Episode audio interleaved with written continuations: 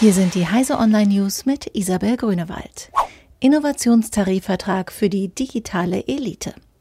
Statt Firmen für Zukunftsideen rund um das Thema Digitalisierung auszugründen, sollen bei Bosch agile Einheiten im Konzerngefüge bleiben.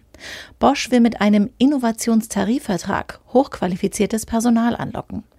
Der Tarifvertrag, der eigens für eine neue Einheit, die sich mit Mobilitätsdienstleistungen wie Carsharing befasst, ausgehandelt wurde, lehnt sich an die Verträge der IG Metall an, bietet aber mehr Spielraum bei Arbeitszeiten und Gehalt. Außerdem erhalten die Mitarbeiter besondere Angebote bei Gesundheitsvorsorge und Weiterbildung. Der Innovationstarifvertrag soll auch als Blaupause für andere Bereiche bei Bosch dienen. Bundespolizei will Smartphone-App zur Fahndungshilfe einführen.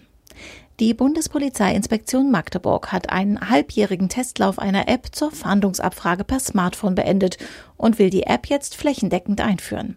Sie soll von der Bundespolizei genutzt werden, um bei Personenkontrollen Personalausweise und Reisepässe zu scannen und sie mit dem Fahndungssystem abzugleichen.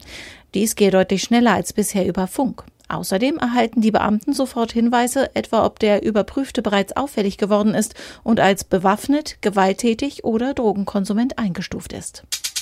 Iberdrola nimmt ersten Offshore-Windpark in Deutschland in Betrieb. Vor der Küste Mecklenburg-Vorpommerns wird immer mehr grüner Strom erzeugt. Vor Rügen ging Montag der Windpark Wikinger des spanischen Energieriesen Iberdrola in Betrieb. Mit einer Leistung von 350 Megawatt ist dies der bislang größte Windpark in der deutschen Ostsee und der erste Iberdrola Windpark in deutschen Gewässern. Er kann Strom für rund 350.000 Haushalte liefern.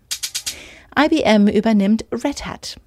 Der US-Computerriese IBM übernimmt den Softwarehersteller Red Hat für rund 34 Milliarden US-Dollar. Red Hat soll demnach Teil von IBMs Hybrid-Cloud-Sparte werden, aber seine Eigenständigkeit behalten. Red Hat CEO Jim Whitehurst bleibt an Bord und berichtet als Mitglied des IBM Top-Managements direkt an IBM-Chefin Ginny Rometty. Diese und alle weiteren aktuellen Nachrichten finden Sie auf heise.de.